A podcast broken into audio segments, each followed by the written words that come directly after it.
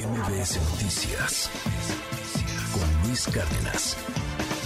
Me da enormemente un gustazo saludar en la línea telefónica a Saskia Niño de Rivera, ustedes la conocen, presidenta de Reinserta, autora de, varios títulos, activista. Saskia, muchas gracias por acompañarnos. Al contrario, Sheila, a ti por abrirme los micrófonos de este espacio.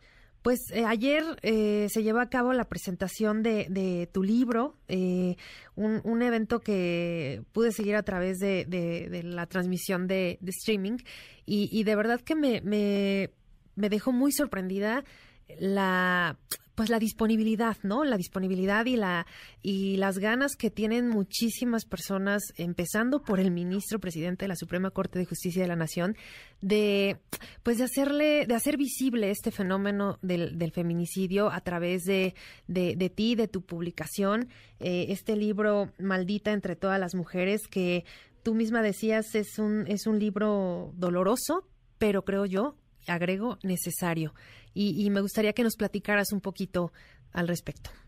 Claro que sí, yo le quiero empezar por agradecerle, Ricardo, naturalmente, por, por este espacio, a ti, eh, por abrir los micrófonos a este tema, a este texto. Ayer, eh, yo respeto y quiero mucho al ministro de la Suprema Corte, Arturo Saldívar, un hombre eh, que ha sido un aliado en la causa de las feministas muchos años. ayer escuchó a las víctimas cuyas historias yo pongo en este libro. Nunca había visto yo tan indignado y tan enojado al ministro. Eh, un, una impotencia, un coraje a escuchar estos nombres de estas víctimas y estas historias de sus mamás, de, su hijo, eh, quienes están desesperados por la revictimización constante y el infierno que han vivido ante nuestro sistema de justicia penal en México. Es un libro que recopila eh, los testimonios brutales, sangrientos, dolorosos, machistas de feminicidas, incluido una mujer feminicida, porque a veces creemos que solo los hombres pueden ser feminicidas. Y también cuenta y, y, que estas historias de estas mujeres que tuvieron que enterrar a sus hijas, a sus mamás, de la manera más brutal, alguna de ellas en cachitos, eh, Dos de ellas han perdido a sus hijos después de que sus hijas fueron asesinadas, una en plena venganza porque estaba buscando justicia por, por su hijo y resulta que los policías de investigación que estaban al mando y al frente de la investigación pues pertenecían a la delincuencia organizada. Y, pues no les digo bien que, que, ella siguiera investigando el asesinato de su hija. Entonces optaron por matar a sus otros dos hijos. La señora Magdalena lleva ahora luchando no solo por su hija, pero sus dos hijos también.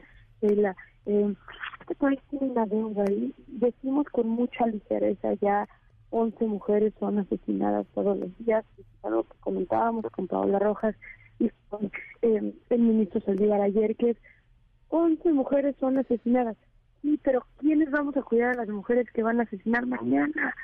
Tenemos que dejar de ser un país cuya estrategia de seguridad sea reactiva estamos investigando y trabajando en materia de seguridad a quienes matan hoy o mataron ayer, pero ¿qué de las que matan mañana?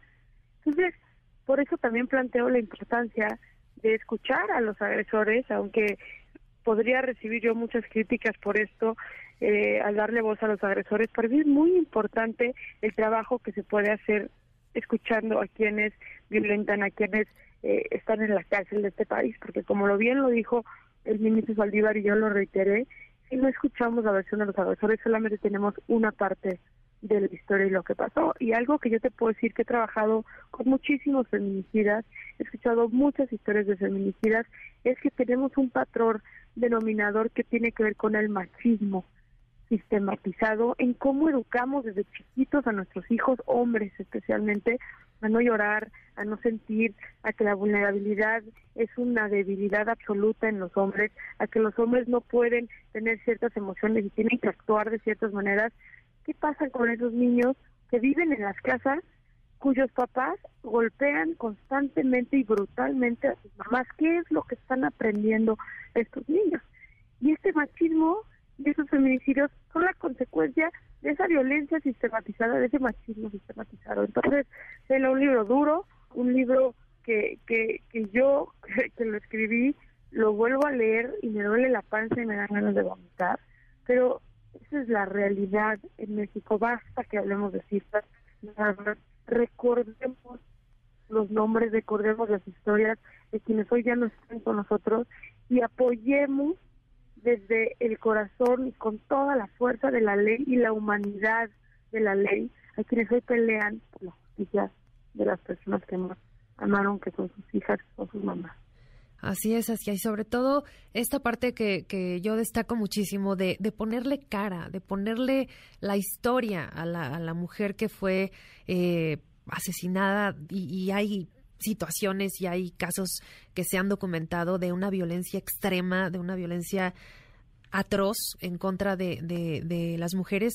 Y, y, hay que decirlo por muy crudo que sea por muy duro que, que resulte y como y como tú dices pues por lo, doloroso que puede representar y que a ti misma, que tú que escribiste eh, este texto, pues que tú misma sientas este dolor al releerlo, pues sí es durísimo, pero si no lo visibilizamos a través de este tipo de, de trabajo como el que tú realizas, pues, pues pasa de largo y, y lo seguimos viendo como un número, como una cifra horriblemente fría y, no, no, lo, no lo ponemos y no lo plasmamos. Y también mediáticamente, eh, creo yo que no porque en un caso se salga en la televisión, en los diarios, en, en el radio, pues no, no exista. Hay... Pensemos, pensemos en Devani, ¿no? Exacto, exacto. Hablamos de Devani. Ese día mataron a otras 10 mujeres cuyos nombres no conocemos. Decía yo ayer en la Suprema Corte de la hasta atrás de mi libro vienen 600 nombres y apellidos de víctimas de feminicidio. Y yo le decía ayer al ministro, dice, ¿cómo puede ser posible que ni siquiera en Internet, y por más que busqué, pude encontrar los nombres de las cientos de miles de mujeres que hoy están desaparecidas y que hoy están asesinadas? Es, es, es increíble cómo hemos cosificado a las mujeres, cómo les hemos fallado a las víctimas indirectas de este delito que es tan atroz. Justo una parte que también me parece muy, muy relevante destacar, algo que comentaba el ministro Saldívar, pues de, de este trabajo en equipo, de esta alianza que se tiene que hacer entre autoridades y entre sociedad civil, entre eh, luchadores, luchadoras sociales, etcétera, es bien importante porque no se puede dejar esta tarea a una sola corporación, a una sola persona. Eh, el trabajo que realizan diversas colectivas, organizaciones como, como la tuya, pues contribuyen muchísimo, pero no es suficiente, ¿no? Es algo que tenemos que asumir toda la sociedad y, pues cada quien desde su trinchera colaborar de alguna u otra forma. Sin duda, el cambio puede venir de todos nosotros. Tengamos cuidado en cómo estamos educando a nuestros hijos. Entendamos y no normalicemos ese micromachismo y ese machismo que tenemos, que tienen los hombres y que están replicando en sus casas. A las mujeres que están en sus casas y que están escuchando esto, que son víctimas de violencia eh, y que sus hijos son partícipes porque están viendo cómo sus esposos, sus parejas las golpean, están enseñándoles que ellos sean la fuerza para que ustedes busquen ayuda, para que esta violencia no crezca y esa violencia no sea lo que sus hijos, lo que sus hijas entiendan como normal. Porque yo que he caminado las cárceles del país y he escuchado las historias de cientos de mujeres y de hombres con las mujeres también es increíble escuchar cómo tienen eh, parejas violentas una y otra vez, una y otra vez. Y, es un patrón que aprenden, que vieron en sus casas, es un patrón que, que, pareciera que eso es lo que definen como el amor, como el vínculo afectivo, y hay que romper con esa realidad. Y la única manera que lo vamos a hacer es educando a nuestros hijos a la equidad de género desde muy chiquitos y al que está bien que lloren, está bien que, que, sean vulnerables, que a la mujer no se le golpea, que la mujer no está hecha eh, para quedarse en casa, sino que la mujer tiene los mismos derechos que los hombres y eso es lo que tenemos que empezar a inculcar, porque si no la cifra de las 11 mujeres asesinadas todos los días va a ser una cifra desafortunadamente recurrente en nuestro país muchos años más. Así es, Askia. Pues sí, es, es muy doloroso, pero muy necesario eh, el hablarlo y, también justo lo que comentas, el hablar de, de las causas de los agresores. Sí, como dices, puede ser muy polémico eh, el darle pues esta, esta visibilidad también a esta otra cara de la moneda, pero es importante conocer las causas y es importante tú que lo has visto en, en los penales, en las cárceles que, que visitas y que, y que escuchas estas historias y que, y que ves y, plasmado en, en miles de casos, pues también la violencia que se ha ejercido desde, desde siempre. Sí, la violencia es aprendida, la violencia es normalizada y la violencia es replicada. Y si no nos atrevemos a entender eso y queremos, ¿no? hoy, hoy desperté con un, par de tweets de grupos feministas, es lo más triste, hablando muy mal de mí, eh, pegándome muy fuerte, porque le di voz a los agresores.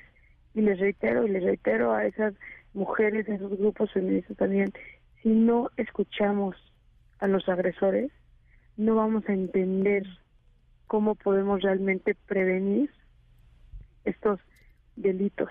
Si no escuchamos a, los agresores y hacemos trabajo penitenciario con quienes están en cárcel, no se van a dejar de replicar estas agresiones.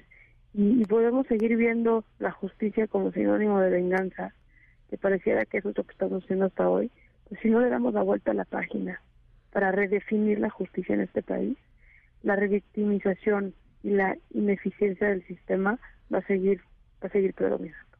Pues sí, durísimo lo que pasa, qué lamentable, pues pues estos ataques hacia ti, que pues lo que buscas justamente es eso, ¿no? Prevenir la violencia y, y, bueno, pues, pues mira, al final del día creo que cada quien, como decíamos, hace su trabajo desde, desde lo que le toca, desde su trinchera y, y en este y en este caso este libro, este texto, pues pues muy valioso, hay que hay que visibilizar todos todos los, los feminicidios, no, no porque no, lo reitero, no porque no los escuchemos, no existen.